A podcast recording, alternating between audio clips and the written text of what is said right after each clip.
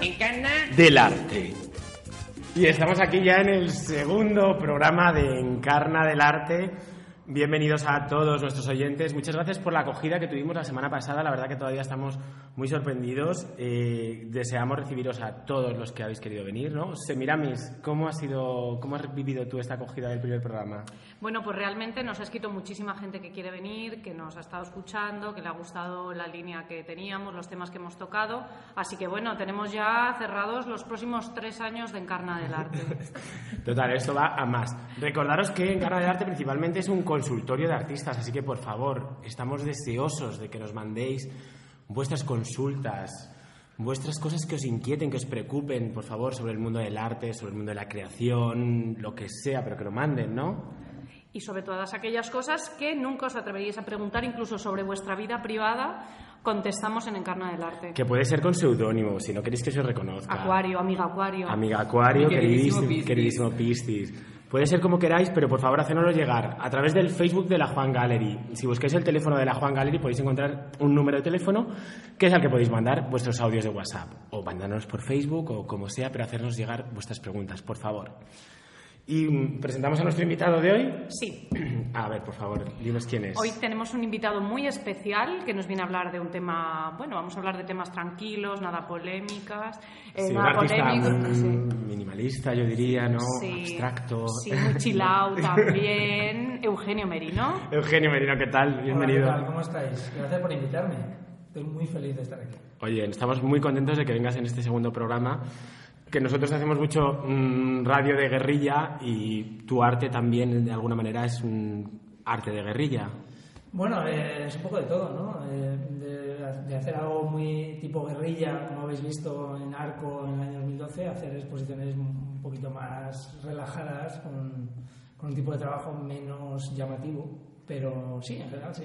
Vamos a poner un poco en contexto quién es Eugenio Merino, aunque bueno, yo imagino que todo el mundo sabe, todos nuestros oyentes saben quiénes son, pero ¿cómo podemos definirle, Eugenio? Eugenio Merino es un artista que trabaja eh, bueno, desde distintos formatos, pero sobre todo desde una línea conceptualmente que hace de alguna manera crítica, eh, en la que quizá conozcamos más, tiene que ver con una crítica política, pero no solo, también una crítica al mercado, al sistema del arte, al capitalismo, o sea, como cuestiones que quizá atraviesan nuestra vida en el día a día, muchas relacionadas con el mundo del arte y otras no, y desde un trabajo que va desde lo escultórico hasta, bueno, en fin, varios formatos. También yo añadiría que, que incide mucho el sentido del humor, ¿no? En tu trabajo está muy presente siempre la ironía, ¿no? Esa visión irónica que tienes tú de alguna manera.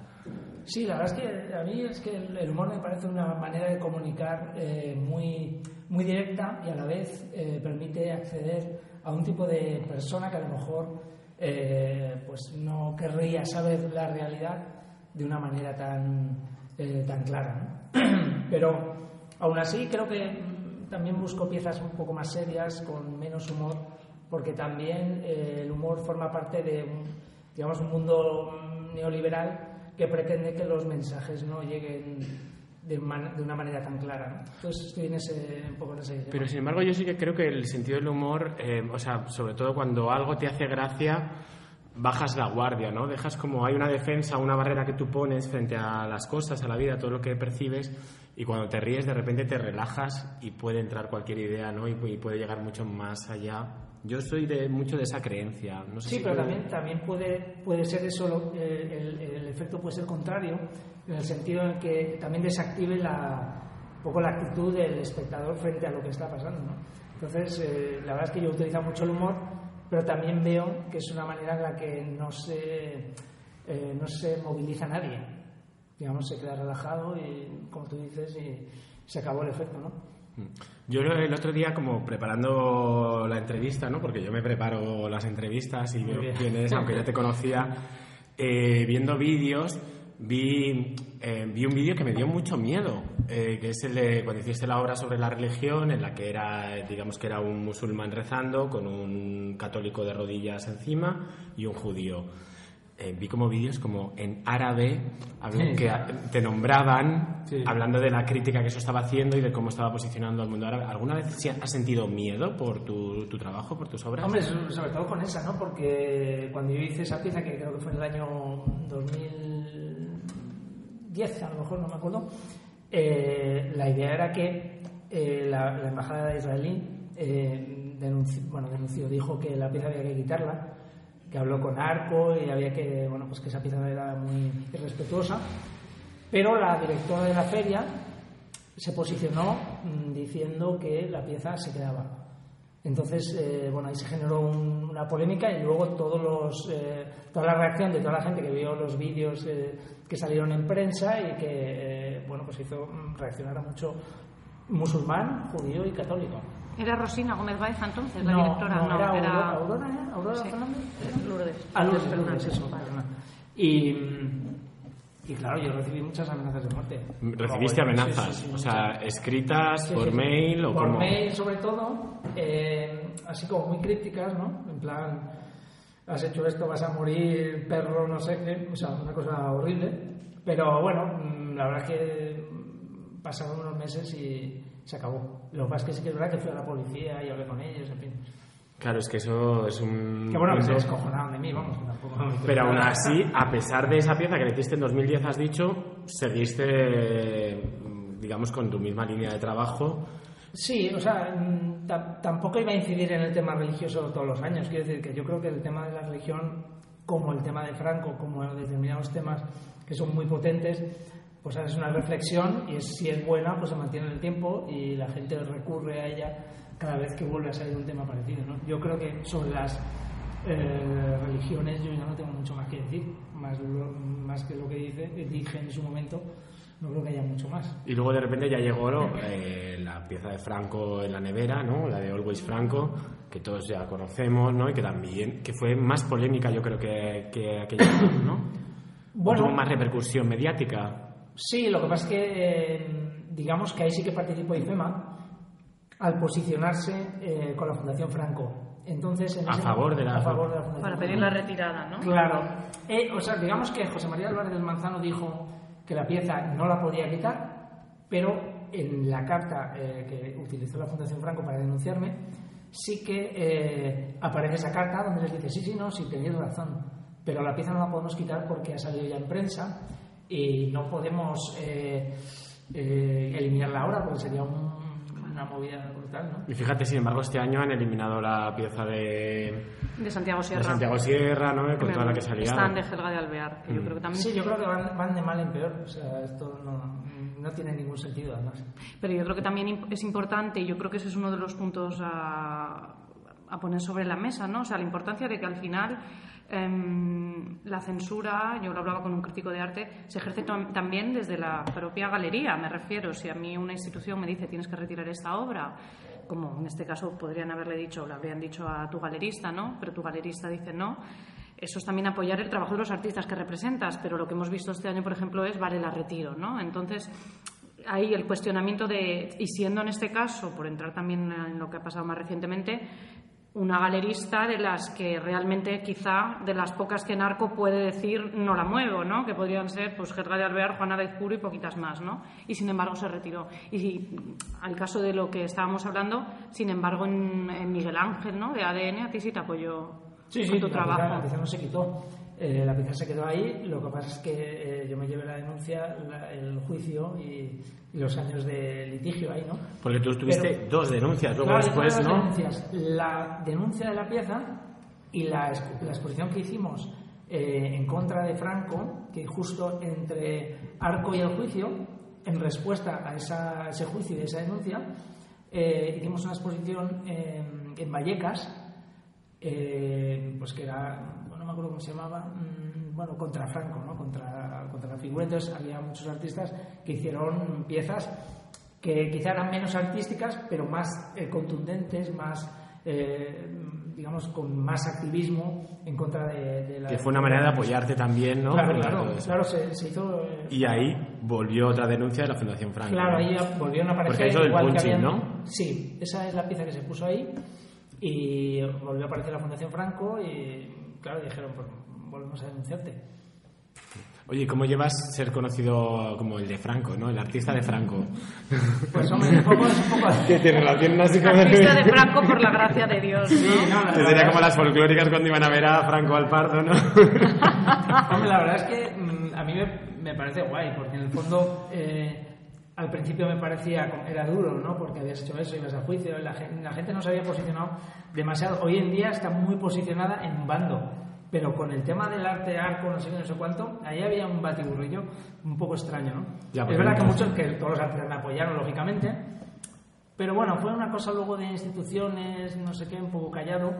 Y claro, y, y hoy en día está más claro que el agua, ¿no? O sea, que, que hoy si tienes un problema, todo el mundo te va a apoyar en ese sentido, creo, ¿eh? Sí, estuvo muy bien, ¿no? Porque yo recuerdo cuando iba a ser el juicio en Plaza Castilla que se... Que Sí, sí, sí, a mí no, me no, llegó no, como los convocatoria. Oiga, que se nos cae el equipo. Esto es porque ha llegado nuestra colaboradora que fal- nos faltaba y aprovechamos para saludar a nuestros colaboradores. Un terremoto, Ha sido un terremoto. terremoto. Laura, la umática. Hola, hola a todos. Hola, Laura, que el otro día no pudo venir, hoy ha llegado. Laura hoy Guapísima, además. Hoy sí está. Y otra, otra belleza que tenemos aquí también que ha llegado, que es Alex de la Croix. Hola, buenas noches. Hola. Hola, Alex, ¿cómo Yo estás? no caigo en ningún micrófono, pero estoy muy bien. Bueno, bueno, bueno, aquí seguimos. Y seguimos hablando, entonces, eh, seguimos hablando de Franco y... Porque yo tengo también otra pregunta que es, a ver, eh, es una pregunta un poco, un poco Pregunta curiosa. trampa. Pregunta, no, es, supongo que ya te la habrán preguntado. Si te diesen las cenizas de Franco a ti, ¿qué harías con ellas? ¿Te lo habían preguntado antes o no? Te lo habían preguntado, supongo que te lo hacen siempre No, esa pregunta. no, me- no, no, es, es novedosa. Esa pregunta, en serio, me rompe el esquema. Eh, probablemente tiradas al mar, ¿no? O sea, Ah, decir, mira, muy romántico. Muy, romántico y además es la manera en la que eh, a un dictador se le elimina de la, la posibilidad de que eh, sea, eh, le pueda visitar un fanático y se pierde un Que poco miren la- al mar, ¿no? Que miren al mar Es una y manera te que desaparece, De desactivarlo. Claro, claro. Entonces a mí me parece la mejor, ¿no? Y con lo de Kim, con lo de. Porque luego has hecho la pieza también de Always Kim, ¿no? Que se las presentaste en Nueva York, si no me equivoco. Sí, luego, a ver, la, la idea era hacer una serie, ¿no? Eh, que, que partía de dictadores vivos, dictadores muertos, posibles dictadores, o sea, que era una cosa así como muy amplia, ¿no? Pero es verdad que se pensó empezando con Franco en Madrid, ¿no? Entonces, que era un poco lo que generó toda la, toda la polémica. Es verdad que luego hice a, a George Bush, también en la nevera, que la expusimos en Texas, y también fue un momento bastante polémico, porque claro, era, era su ciudad y entonces el- el- estaban ahí los coleccionistas un poco diciendo, pero qué mierda es esta, ¿no? O sea, curiosamente esos coleccionistas me compraron otros dictadores, pero la figura de Bush ahí era también muy o muy respetada o súper odiada. ¿Estaba él en el poder en ese momento? Eh, creo que sí. ¿de qué año estamos hablando? 2000... Antes de Obama. 13. Ah, no, Ah, no, no, Obama, no, no, ahí no, estaba no, estaba Obama, Obama, estaba Obama. estaba Y una pregunta ay, que has puesto sobre la mesa ahora mismo. ¿Quién compra arte político? Es decir, el mercado, porque ha salido el mercado de alguna manera, yo creo que en la conversación bastantes veces, ¿no? De repente las ferias, de repente las galerías, los coleccionistas. Y esa compra de arte político, ¿quién la hace, no? De repente alguien a quien el capi- una obra que critica el capitalismo la compra el, el presidente del BBVA, por ejemplo. Bueno, yo creo que es que yo creo que el, el mercado está en todo. O sea, yo no creo que se pueda dividir y decir, no, yo es que hago un arte que no tiene nada que ver con el mercado, no, porque al final todo se vende. Si, eh, y si luego va al cárcel, imagino que venderá cosas.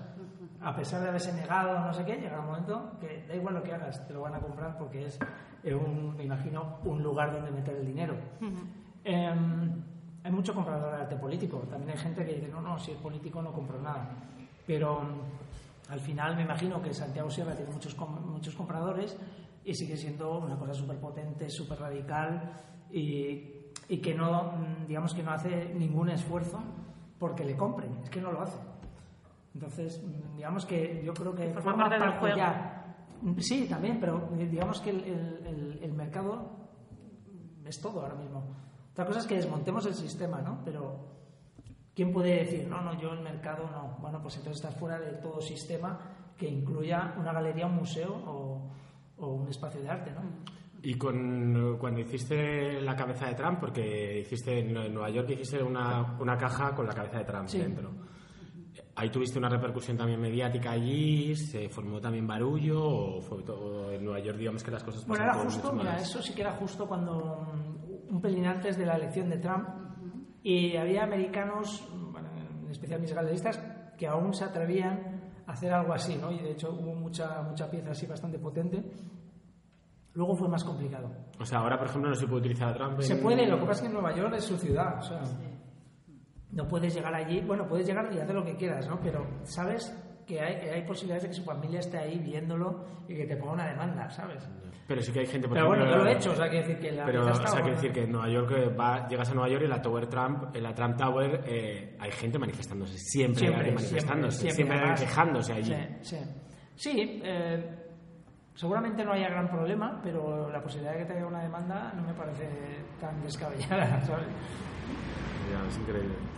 Eh, eh, otra cosa muy curiosa es que he mirado como en internet también, he encontrado en Wikipedia que hay un Eugenio Merino que nació en 1881. Eso es ¿Quién era, ¿Quién era ese hombre? Ese era un cura, ¿no? Era un cura. Ahí, Yo una viene todo. Claro, porque dije, tiene Wikipedia. Digo, mira, tiene Wikipedia. Y... Esa ha sido una broma recurrente en mi mundo. Sí. Ah, sí, en tu vida siempre hay Sí, como- porque hemos- compartías el, el currículum del artista, pues cogías ese, ese link de Wikipedia, ¿sabes? Y decías, míralo aquí. Claro, yo dije, además que, eh, fíjate, pues sí, para que te quedes tranquilo, yo como me llamo Juan Gómez, que siempre es como el futbolista Sí. Juan Gómez Juanito. Que, que hasta hoy ha venido un mensajero y me ha dicho, "Oh, ¿qué nombre tienes? Ole, tienes nombre de campeón. Y yo, bueno, vale. Oye, eh, ¿cómo gestionas tú el tema del copyright y todo este tema de los derechos de autor, autoría? ¿En qué, ¿Cómo te posicionas frente a eso? Bueno, yo soy bastante. Yo paso un poco de ese tema. O sea, quiero decir, no es que pase del tema, digo que yo creo que eh, es lícito todo aquello que se inspire en cualquier cosa.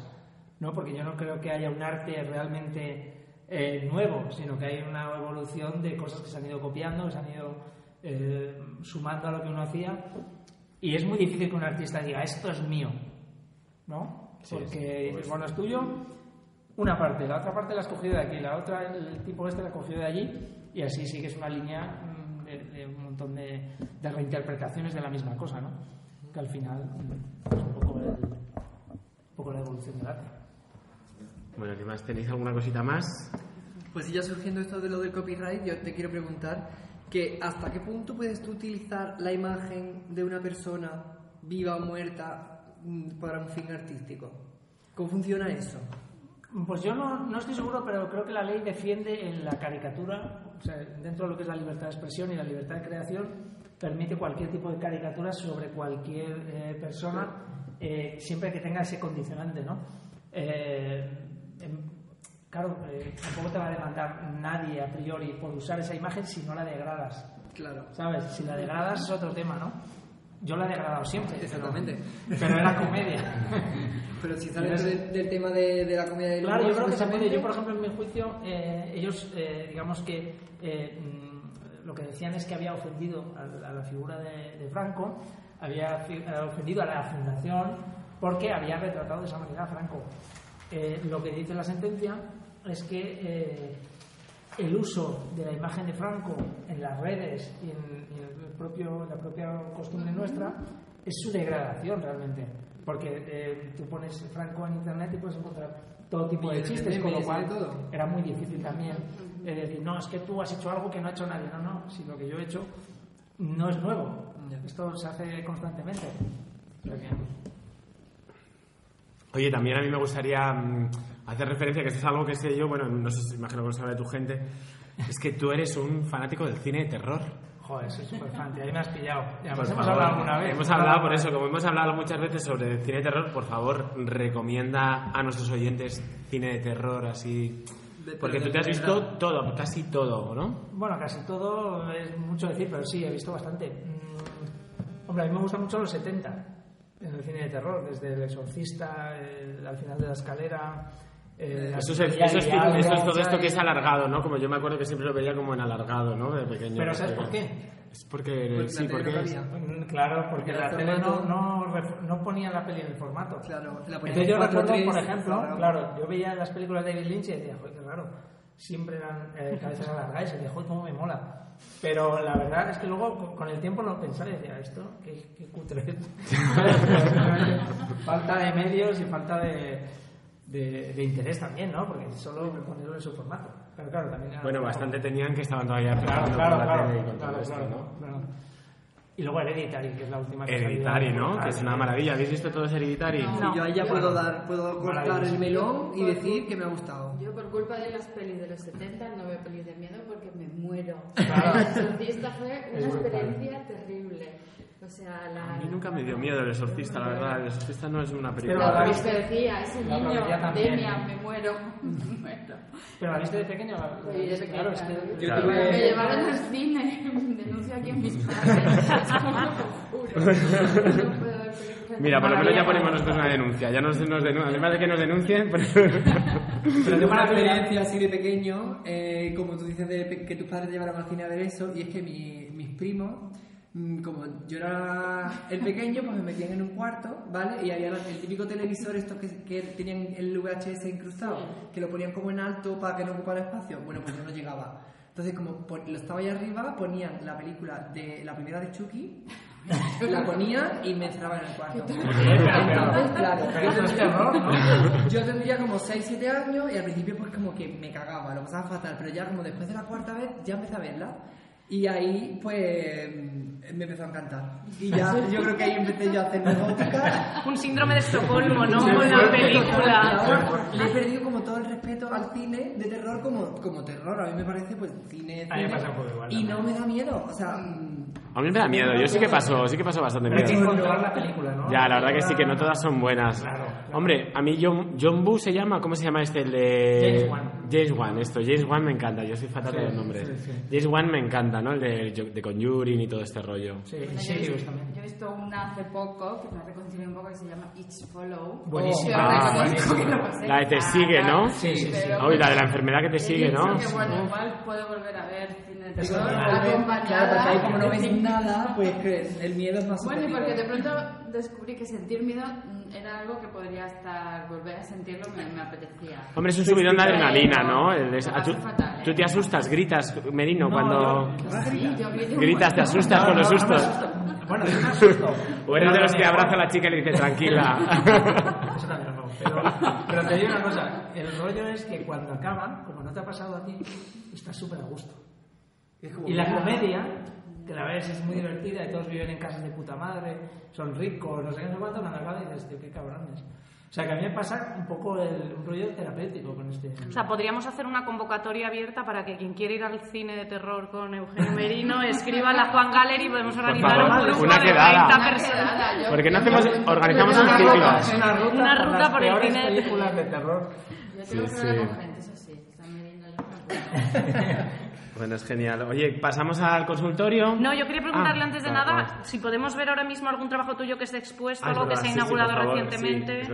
Pues mira, en Burgos hay una exposición sobre censura, eh, sobre censura, eh, donde están eh, Santiago Sierra, Democracia, eh, está Noah, eh, bueno, y bastantes artistas. Eh, luego estoy preparando una exposición para el Dados en febrero, pero bueno, estoy en ese, proyecto, en ese proceso. Estoy también, eh, bueno, me voy ahora a Miami, a la feria de Miami, hablando del mercado, hablando... Arbasel, o sea, te vas ahí No, Arbasel al... no, me voy. Ah. A ver, Arbasel es... A ver, allá el monstruo, el ahí, monstruo, ah. pero que ir a ver, claro, porque, bueno, a mí me sigue gustando ir a verlo.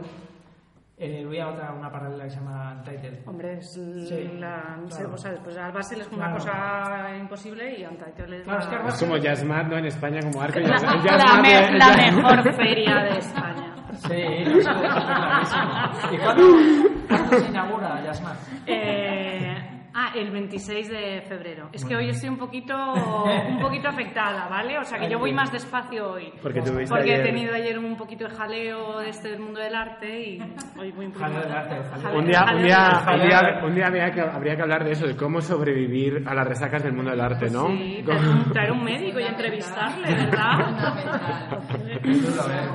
Es duro. Con la edad, además. Con la edad, sí, ¿tú cómo lo has llevado eso? Todo el tema de... mm, Bueno, yo bien, yo bien, porque yo bebía muy poco al principio, luego bebí un poco más y luego ahora estoy bien porque bebo poco. O sea, quiero decir que yo no he sido de los que me he pillado mm, las borracheras. Hay mucha gente que no bebe nada.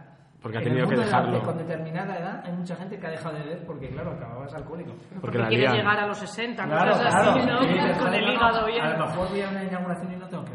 Eso es terrible, ese momento, ese, ese momento es terrible, el momento en el que te das cuenta que estás muy borracho y que además te has quedado solo ya en la inauguración. o sea, es, es el momento. Confesiones. Momento terapia. Todo el mundo se fue y ya no hay nada que celebrar. Tu mejor amigo es el camarero. Es terrible. Sí, el mundo del arte pasa.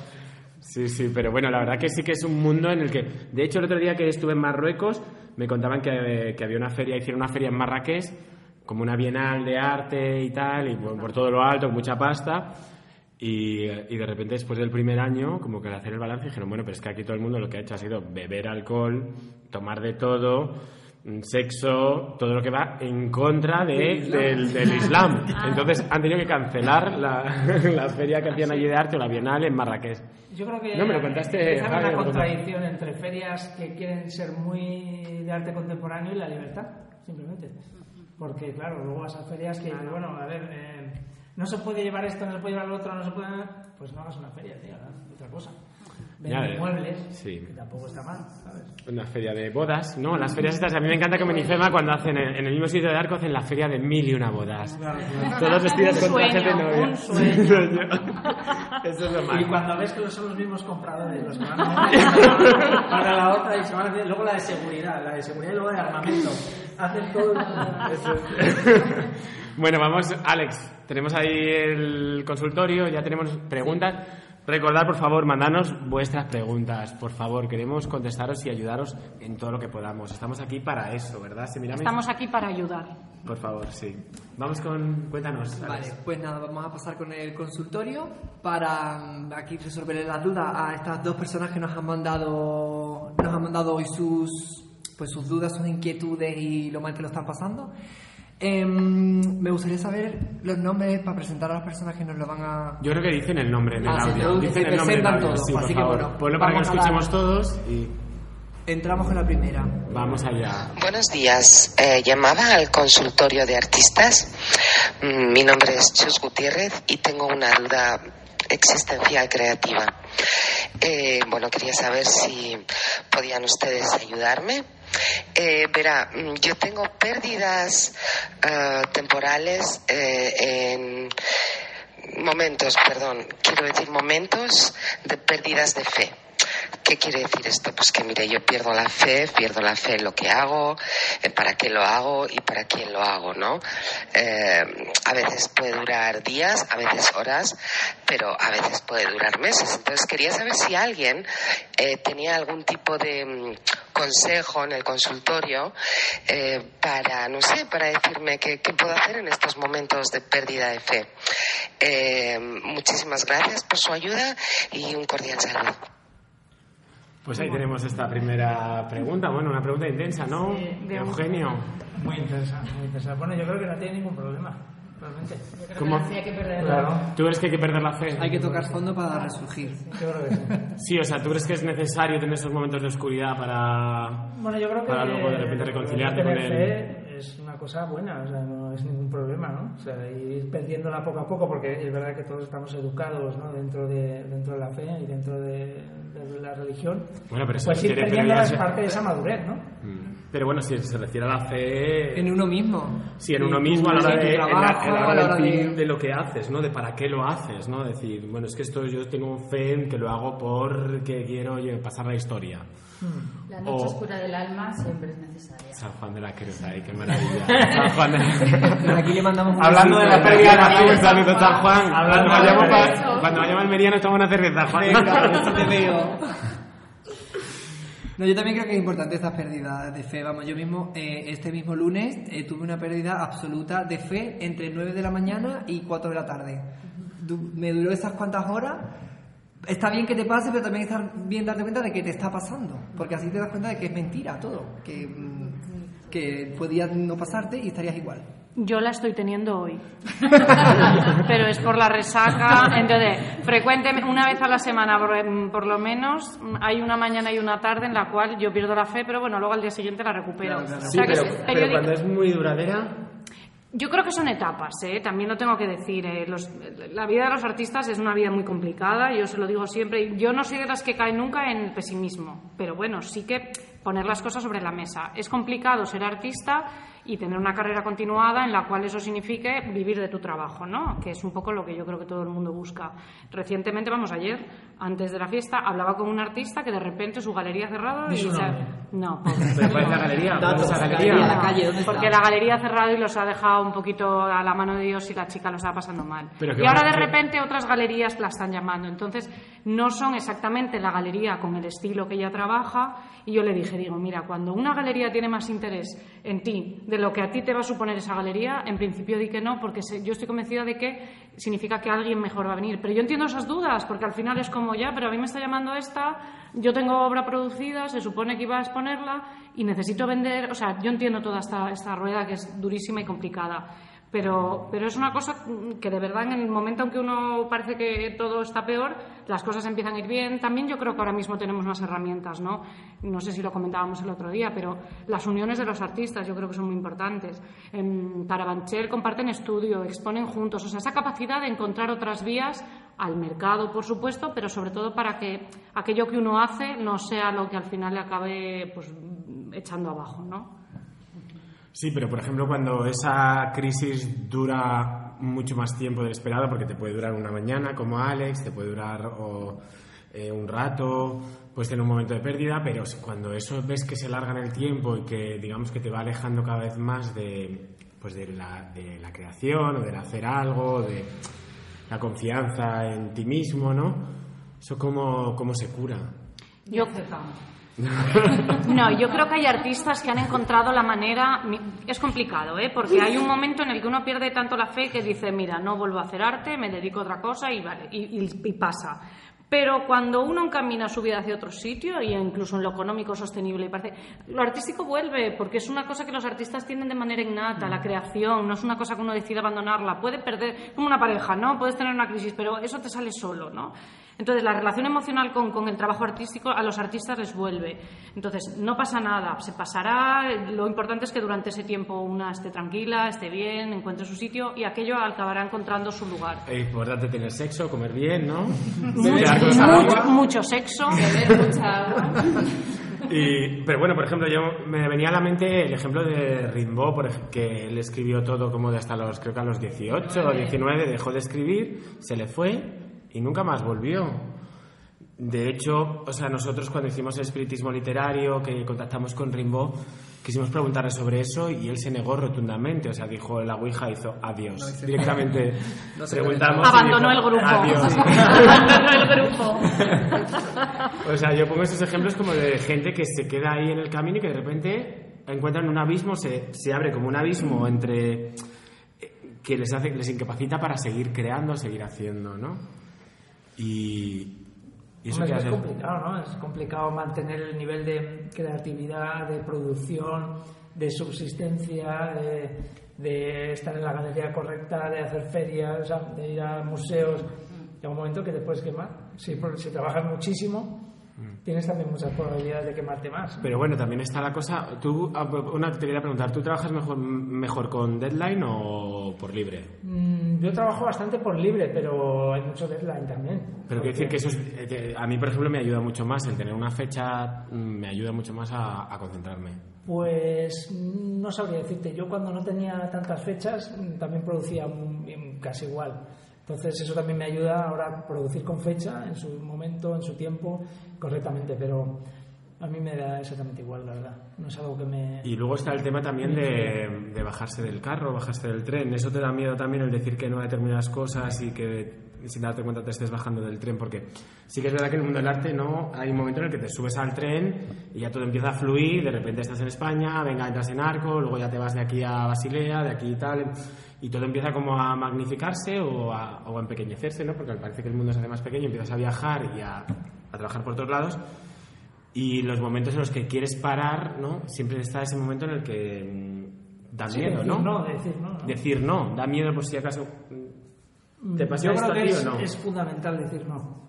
Pero sobre todo porque lo que decías mira ¿no? que al final eh, tienes eh, gente que te está ofreciendo cosas, pero que la- cuando las pones en la balanza no son interesantes, no son buenas para ti, son buenas para alguien, pero a ti no te van a ayudar en nada, te va a costar dinero, eh, y eso forma parte del mundo del arte, que al final, además de algo, te cuesta dinero a ti.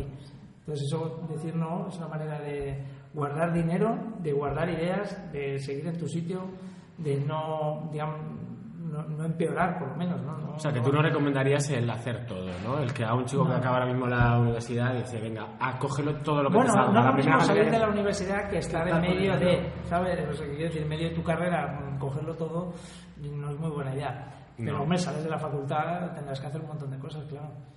Y luego desde Encarna del Arte nosotros rechazamos totalmente todas aquellas convocatorias o propuestas que lo que hacen es explotar a los artistas. Es decir, un artista nunca paga por su trabajo, al revés. Como mínimo no cobra en una situación, lo que dices tú, si uno acaba de salir de la carrera y quiere empezar a hacer exposiciones y bueno, los medios son pequeños, pero nunca paga por, por su trabajo. Si alguien os pide dinero por, por hacer una exposición, por llevaros una feria, es que eso no solo es que os tengáis que negar, sino que negaros os posiciona muchísimo. O sea, la gente que se quiere aprovechar, a mí me lo preguntan mucho cuando voy a dar clases a las facultades, a charlas a las facultades y demás, porque eso ya ha pasado y la gente pues al final dice, bueno, tal, y al final lo que suele ocurrir es que les tratan muy mal, las no va nadie, no se vende, porque eso suele ir encaminado a una serie de malas prácticas, porque si tú dices, bueno, pago y se supone que vendo muchísimo, pero no, suele ser muy mala práctica uno y muy mala práctica lo otro, con lo cual eh, eso hay que tenerlo muy claro. Y yo siempre lo digo a los artistas, sobre todo cuando son, pues eso, recién licenciados. Si alguien os manda a exponer y os pide dinero, pues para eso te juntas con tus colegas, eh, alquiláis un local o hacéis en el salón de la casa de uno una exposición vosotros y ya está. Con los medios mínimos, desde luego respetáis vosotros más eh, vuestro trabajo de lo que lo respetan otros. Sí, totalmente de acuerdo. Vamos con la Pasamos con la segunda llamada Tenemos dos llamadas y segunda llamada. al consultorio de Encarna del Arte. Hola, buenos días. Mi nombre es Elena y estoy llamando a Encarno del Arte porque hace poco gané una convocatoria para eh, organizar unos talleres. Lo que pasó a continuación te sorprenderá porque vino a los talleres la mitad de la mitad de la gente que se había apuntado. Entonces mi pregunta es, ¿fue culpa mía por no saber transmitir lo interesante de mi contenido? ¿O que viniera tan poca gente fue culpa de la pésima promoción de la entidad organizadora o de las comisarias? ¿O de quién? ¿De quién fue la culpa? Un saludo y muchas gracias. La culpa fue del chacha. La organización siempre. Por favor. Pero me encanta que dicen las comisarias, de mi- no te has dado por alguna, ¿no? Yo, a ver, estoy pensando si he dado algún ta- he asignado algún taller recientemente. Era una pregunta para ti, claro. No pregunta trampa. No, además está un poco relacionado lo que estabas contando ya de las convocatorias y la organización. Es verdad, esto que, esto que planteas, a mí me parece interesante, ¿no? Que es el hecho de que la institución de repente te dan dinero para organizar algo, pero parece que luego no te lo promueven, ¿no? Y entonces te sientes tú un poco como abandonado, en el que de repente, mm, pues eso que tú querías, toda esa buena intención que tú has ponido, que tú has puesto, perdón. Vamos, Demi, yo también lo siento. Estoy también con la cabeza para allá. Eh, toda, esa, toda esa intención que has puesto, mm, pues al final se convierte en frustración o en tristeza porque no ha salido adelante lo que tú querías hacer. Yo creo ¿Cómo que la, la responsabilidad ahí sí que es de la institución. A ver, yo en las veces que he hecho una exposición o una charla o lo que sea, yo puedo convocar a quien quiera, pero al final, al final en mis redes tengo a la gente que son mis colegas, mis amigos y tal, y pueden venir, por hacerme el favor, dos o tres. Pero quien de verdad tiene el target de personas interesadas supuestamente en aquello que te han subvencionado, en aquello que te han apoyado, es la propia institución. Estoy pensando que si a mí me da una ayuda el centro cultural de no sé dónde, la gente que habitualmente va al centro cultural es a la gente a la que más le puede interesar el taller o la actividad, con lo cual es la labor de ese centro difundirlo. Luego puede ser que por lo que sea, yo que sé, en Madrid pasa mucho que si llueve la gente no va, pues bueno, también puede ser. Pero eso son cosas externas, claro, sí, sí. Sí, es un clásico. Pero- bueno, pero también pero dicen lo de, lo de la lluvia, pero bueno, luego yo también siempre que llueve, siempre pienso lo de... mm, ¿Cómo es lo de est- estreno pasado por agua, éxito asegurado o algo así? ¿no? Sí, pero eso no rima, ¿eh? No rima. Estreno mojado, éxito asegurado. Ah. Ahora sí. Y lluvia, novia mojada. ¿Cómo es? Lo de novia mojada. Ah, creo que enojada. pelea asegurada o algo así. Ay, Ah, ahora nos no van a censurar el programa por por machista. No, yo lo que tengo que decir es que la responsabilidad es de la institución. O sea, no, yo sí que, y de todas formas, a, Elena, a nuestra querida Elena, yo sí que le diría que se lo plantease directamente, en este caso se refiere a comisarios, con lo cual no tengo claro si es que la institución le dio una ayuda a ella, hizo los talleres, o la institución se lo dio a los comisarios y a su vez ellas contrataron. En cualquier caso, yo a la organización, a las comisarias, yo sí que se lo pondría sobre la mesa de, mira, he hecho esto, me he esforzado, he preparado el taller, ha venido muy poca gente, quisiera saber a quiénes lo habéis difundido. O sea, yo sí que esa queja final creo que es positiva para que sepan que, oye, que aquí la implicación tendría que ser de todas las partes. Porque de alguna manera parece como que la institución da propinillas, esto serían como propinas que da a los artistas, que le da igual, que simplemente un dinero que le sobra, como para que todo el mundo esté callado, justificar, como decir, no, perdona, hemos hecho estas actividades Sí, es un poco eso. sin demostrar el que ha ido gente o el que no ha ido nadie, da igual. Lo importante es que yo al final de año tenga como un dossier de decir, vale, estas son las actividades que hemos subvencionado, que se han podido hacer de esta pobre Elena, que ha hecho este taller maravilloso, que ha sido maravilloso. Y realmente... Hombre, pero también hay una realidad, es que a veces haces un taller y no va gente. Ya.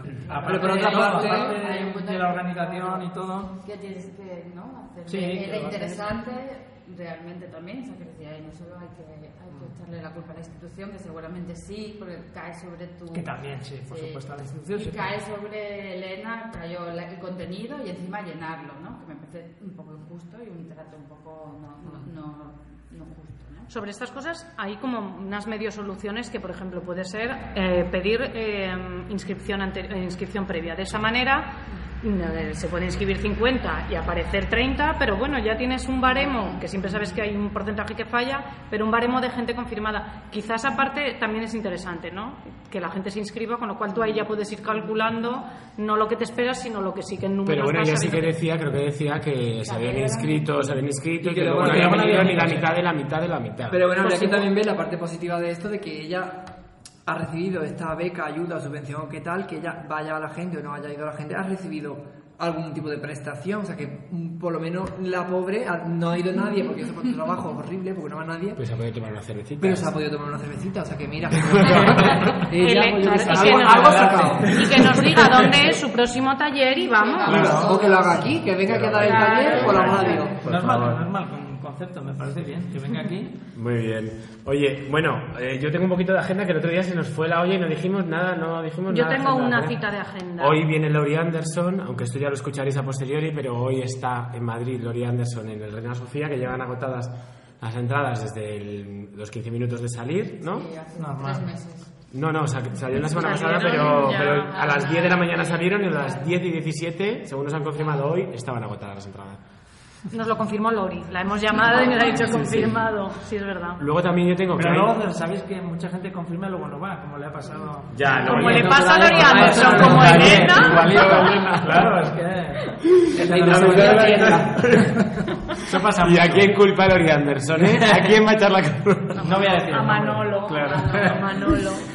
Bueno, yo luego tengo que en la sala X hacen como un ciclo de voguing. No sé si os habéis enterado. ¿Es la Alex, ¿tú semana que viene? Esto Eh, hoy, empieza hoy, creo que tiene como conten- varios conten- Ah, es verdad, sí. Hoy durante- ponen cabaret. Vale, no, esta semana creo que era lo del, cara- lo del cabaret, pero lo que el ciclo de Voguing es un ciclo que se ha organizado de películas de culto relacionadas con el Voguing y además es algo también muy interesante que se va a visionar por primera vez eh, en España el documental entero de This is My House, que es un documental que no ha llegado aquí más que por internet, por estas páginas que puedes ver todo, pero aquí no se ha podido ver en ninguna parte. Yo, pues, como pues, soy un hacker, lo he visto. Y es increíble, es divino y hay- eso sí que recomiendo verlo. Porque, Porque la habla de Dissima House, de la house, las Claro, de lo que casas de... significa la house y además es, es guay verlo en 2018 porque ya vemos otra nueva perspectiva como más contemporánea, dejando atrás los años 80 y todo este mundo que bueno, está muy bien pero es muy antiguo. Ya no pega, ya no pega. Ya, nada. O sea que recomiendo que de todo eso, ese docu, que lo veáis.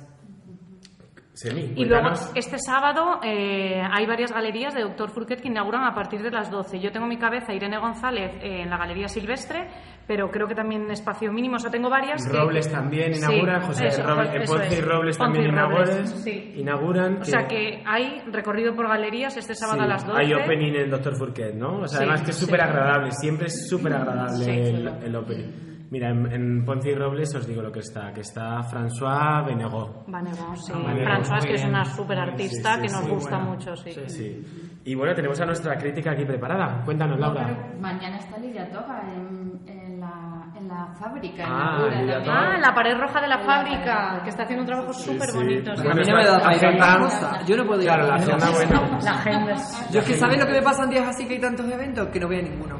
Me quedo en mi casa. Como no quiero elegir, pues digo, me quedo en mi casa. Pero Pero, eso no pero es lo que hay que hacer. Bueno, también te quedas, Oye, te quedas confirmo que voy. Hombre, te queda, yo me quedo. Eh, yo tenía una recomendación también para los que se queden en casa que es ver Ar de Madrid, que es una favor. maravilla de serie, por favor, Es que se ha hecho. ¿La habéis visto? ¿Sí? No. Ar de Madrid. Ar de Madrid, por favor. Es muy buena porque tiene ese humor español que nos gusta tanto, pero con unos toques como muy bastante, bastante como modernos. Es diferente y está en, basada en el año 1961, o sea que tiene como ese contraste de Tiene un poquito de cine moderno. negro, cine suspense, en blanco y negro. No, sí, me ha gustado mucho. A Como mí me ha encantado. Todo, la estética, el Ah, guion, la trama. Y, recomiendo total. Y bueno, Debbie Mazar, que está increíble. Debbie Mazar, Sí. que hace de Ava Gardner, está espectacular, Está espectacular, bellísima. sí, sí. Y bueno, y. Y Miren Ibarguren. y Paco están increíbles también. Miren y Ibarguren también. Es que todos están increíbles. Están todos increíbles, la verdad que es una maravilla. Todo lo que hace Paco León, la verdad que le sale bien, ¿eh? Lo hace. Y además, fíjate que tampoco mm, repite formato, que es algo que lo que me di cuenta el otro día, que cada vez que hace algo no se parece a lo anterior. Es verdad, Cambia. eso, es verdad. Bueno, aunque yo Formato, creo que el código- sexo.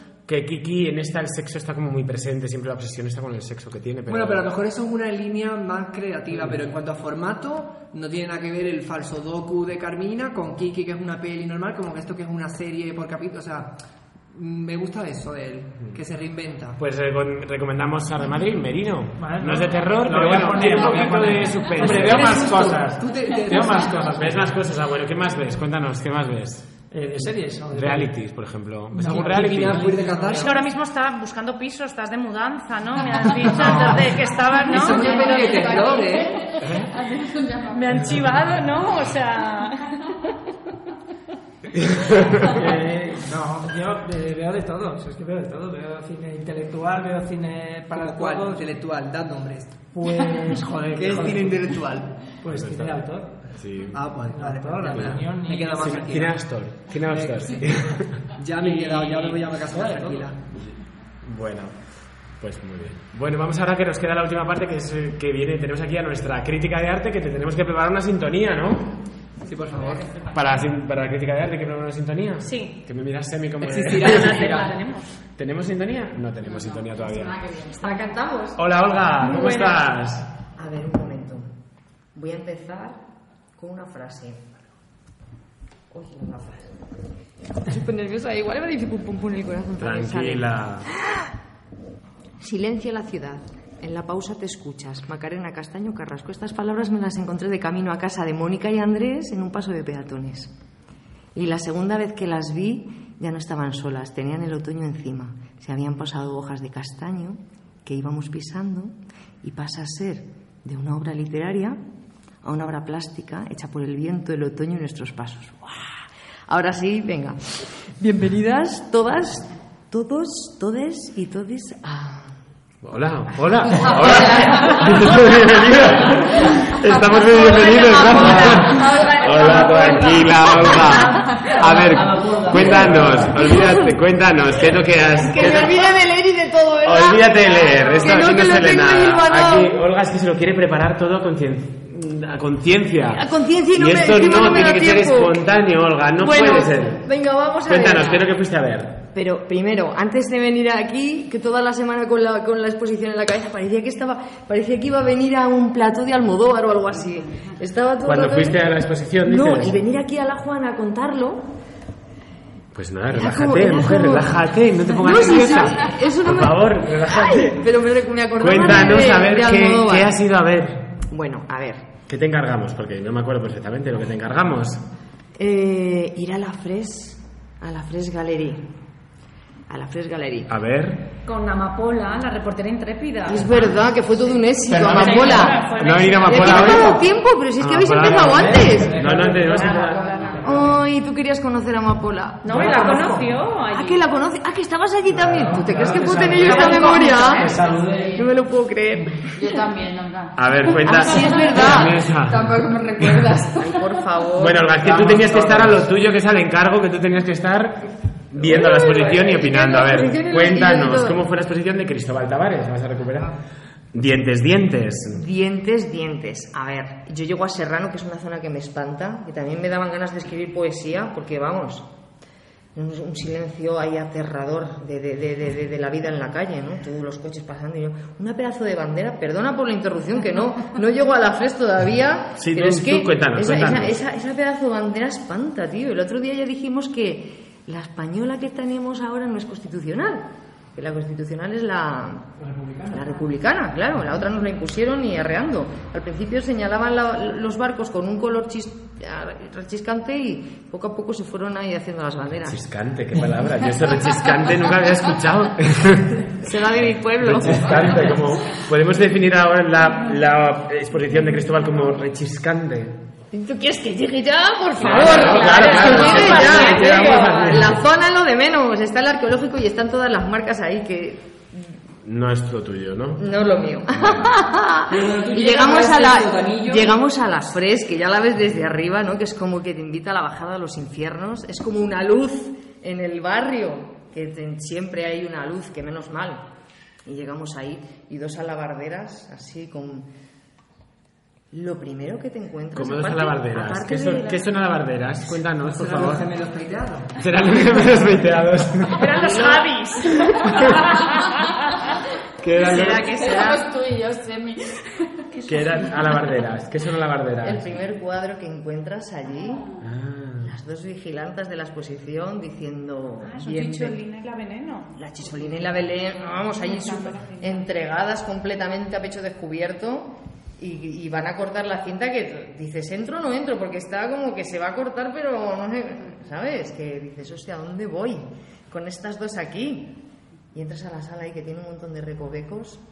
¿Y qué? Pues ahora voy a, voy a ver lo que quito que no, No sé. nos leas, cuéntanos. Claro, cuéntanos. Cuéntanos, por favor. Queremos la verdad. Además, Queremos- yo te presenté como la crítica de Hombre, del Arte. Claro, y luego en el rinconcito del servicio me encontré con un, con un chaval que era artista plástico y me dijo, ah, digo, esto seguro que es porque ha escuchado a Semiramis. Claro. Me dice, ah, ¿qué estilo llevas tú? ¿Y ¿A qué te dedicas en la vida? Digo, hombre, pues no sé, digo, normalmente me levanto, me doy un paseíto y luego por la tarde me lo tomo también con relax. Ah, pues mira. Claro, por la vida de la crítica de buena arte. profesión. Por la vida de la crítica de arte. Dice, pues me gusta tu estilo, llevas colores sólidos, no sé qué más me dijo, ¿sabes? Pero digo, toma ya, una obra de arte. Colores todo. sólidos. Entras en la galería y ya te conviertes en una obra de arte también. El contexto, claro. Claro. Y eso seguro que porque te escucho a ti. También me encontré a Marta Pinilla que me fue diciendo, porque yo no conocía la mitad de los personajes, la primera que me encontré también, eh, de que a la, a la, a la reina Sofía, a la ex reina, ex reina Sofía, Estaba Sofía también en uno vestida de... de sevillana, además muy guapa, la verdad, porque encima mira que fea, bueno, pues yo creo que es fea, Ella quería entrar un poco en el tema español y dijo, pues me pongo Faralay. Es que es total, total. Clásico flamenco y dos piezas. Sí, y lo bonito de y lo bonito de todo esto es que verdad que hay escenas, aunque no conocía a, a- a- a ningún personaje casi, hay escenas que me llevan directamente a mi infancia, a la infancia ahí- ahí entrañable, en casa de mi abuela en el pueblo, cuando nos juntábamos ahí al lado del pozo bien fresquito a escuchar a Encarna. Dios mío, que también estaba. Yo cuando la. Vamos, que no sé qué cara tenía, porque yo lo escuchaba. Bueno, yo era pequeñaja, me andaba saltando la tapia si estaban en la vecina o en la casa de la Lola o en casa de mi abuela. Y escuchando al consultorio de la Encarna. Sentimental. Pues aquí Qué está ahora mismo la versión demasiado. 2.0. Fíjate tú, ¿te puedes Pero, creer? pero estás tú últimamente como muy... Porque el otro día también hablaste como de que te evocaba la infancia. Yo estás siempre, últimamente como muy la eso, Magdalena de Proust un poco, ¿no? Estás la Magdalena de Proust. Sí, sí, estoy total. Siete. sí, totalmente con mi infancia cargada a la espalda descarado. ¿Y cómo viviste a la gente que estaba allí? ¿Cómo interaccionaban con las obras? ¿Les gustaba? ¿La gente que te pareció? Se hablaba de- del nacimiento de la Venus, que era lo que yo llevaba en la cabeza según iba también. Que Esa- la representada era Hombre, esas piernas larguirutas. Cuando me refiero a piernas larguirutas, todo el mundo en este país se le viene a la cabeza quién? Ana Obregón. O sea, solamente piernas con la grima que me da a mí. Marta Pinilla que me iba relatando así, mira, pues esta tal, esta es cual. Dice, pues yo soy obregonista. Dice, además me identifico con ella porque yo también soy artista Y soy bióloga. y soy Y bióloga. Claro. Es así. Desde aquí un beso a Marta Pinilla. Y a Ana Obregón. Y a Ana Obregón. ¿Quién se estará escuchando? La voy a coger cariño a Ana Obregón también, vamos a ver. Yo creo que vamos a hacer. Obregonista sí. Mm, bueno, de momento todavía tanto no, pero bueno. Y bueno, ¿qué más otros personajes Bueno, representados? de, de- yo también de pequeña pintaba la Inmaculada Concepción que estaba ahí en, en la pared. Me dedicaba a pintar cosas y una de las cosas que pintaba era la Inmaculada Concepción también. Este. ¿quién estaba ¿Qué- ¿Quién es la? Inmaculada Concepción? La bueno, a ver, la Inmaculada Concepción, ¿a dónde está la, la Inmaculada Concepción? ¡Ah! En el traje de. Bueno, en el traje, en el retrato de Ágata Ruiz de la Prada, ¿verdad? Tiene una media luna Vale. debajo, claro, me he liado con tantos altares, tantos santos. Sí, pero es verdad que es Agatha Ruiz de la Prada cuando se fue a divorciar de Pedro J, que iba vestida con un burka, porque ella no quería que él la viera. Eso es. Y esa obra, sabéis que ha generado muchísima polémica esta semana. Se estrenó allí. O sea, En- vio la luz ese día. Sí, y entonces Agatha lo compartió en su Instagram. Pero en plan mal. Ella no, no, no, ella en plan bien, pero entonces es de, bueno, menudo artista que busca la polémica, bueno, como comentarios muy feos porque no entendieron la obra, en realidad. Pero que, o sea, ella lo posteó en su. Ella, Ella lo, sí. ella lo posteó como bien y luego Claro. los comentarios que le pusieron en Instagram fueron malos. Pero bueno, eso es como, ¿no? La gente que... Tú eso ya- No, pero que la Cuéntanos tú el que mundo hater, no, el mundo hater, no cuéntanos. quiero- No quiero acaparar ahora este tema. Pero es verdad que la gente cuando tiene una, una red social siempre contesta, hay mucho friki, ¿sabes? Que empieza a contestar, no, es que los artistas solo quieren no sé qué. Bueno, pero es que el artista por naturaleza es provocador, por naturaleza provoca algo en el espectador.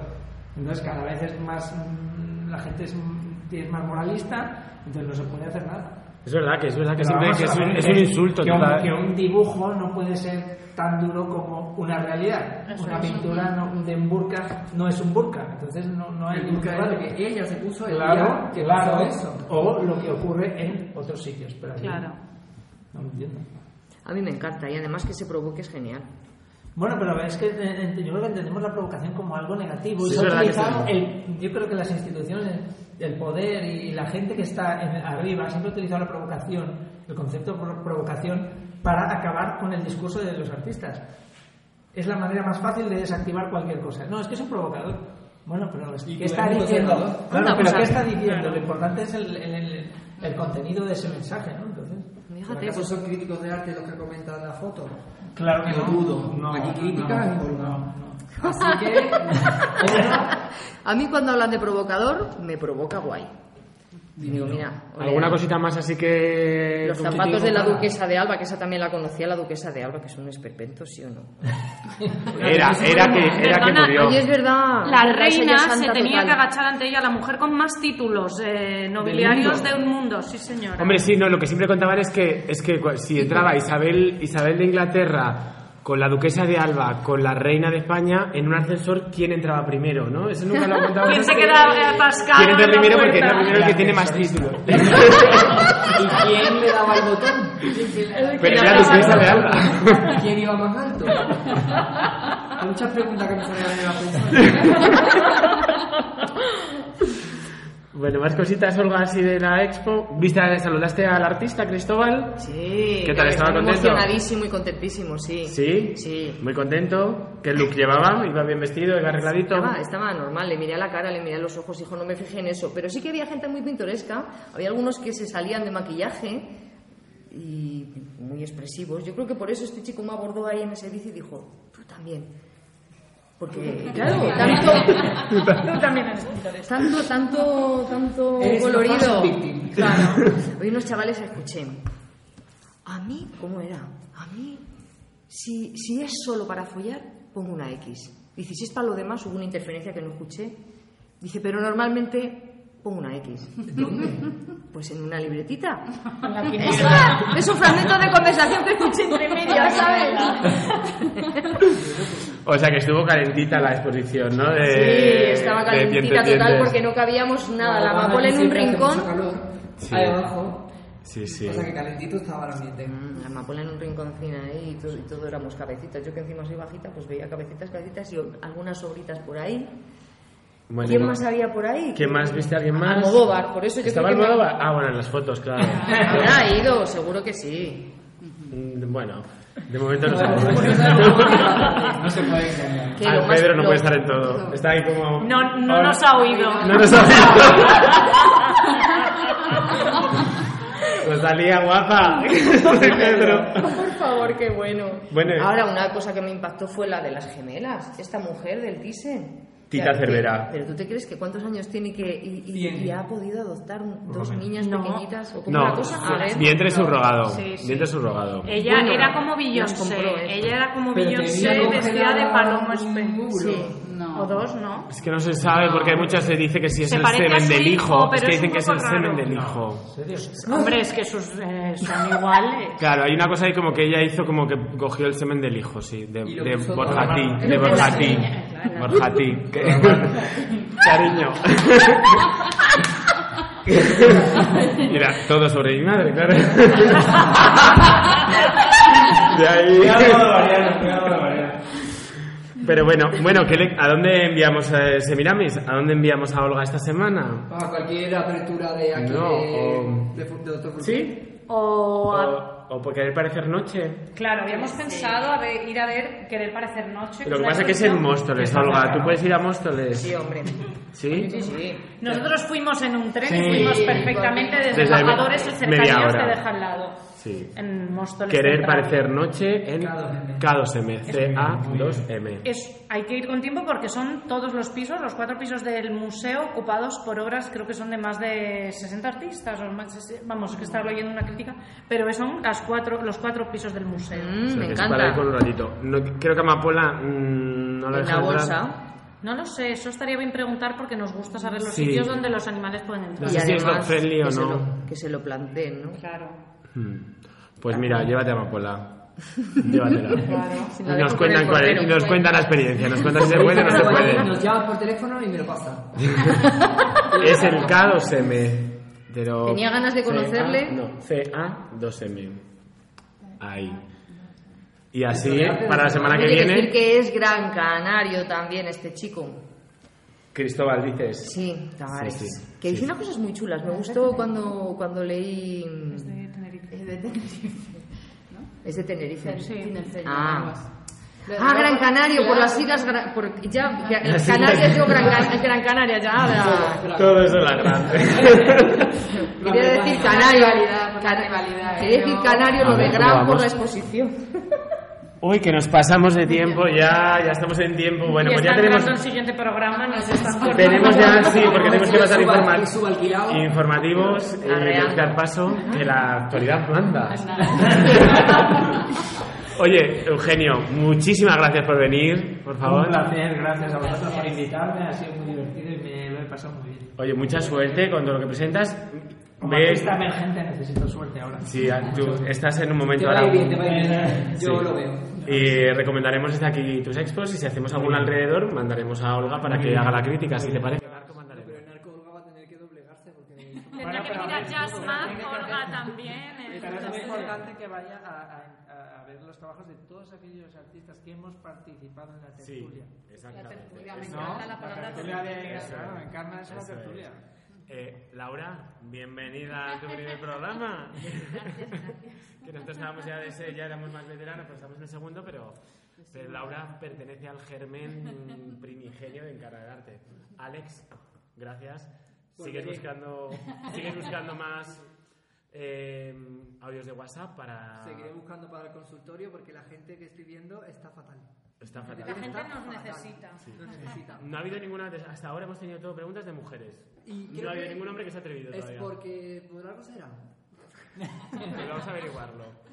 Semi, que te recuperes y espero que la semana que viene estés un poquito Recuperes la mejor. fe, que, hay, que vuelvan en ti y que nada, Te pido que nos, nos vemos la semana que viene. No ibas el día antes, por favor. Sí, un ibuprofeno voy a pedir para la audiencia porque vamos. Bueno, y Olga, nos vemos la semana que viene. Bueno, adiós. Hasta la Adiós, próxima. Juan. Chao, Hasta chao.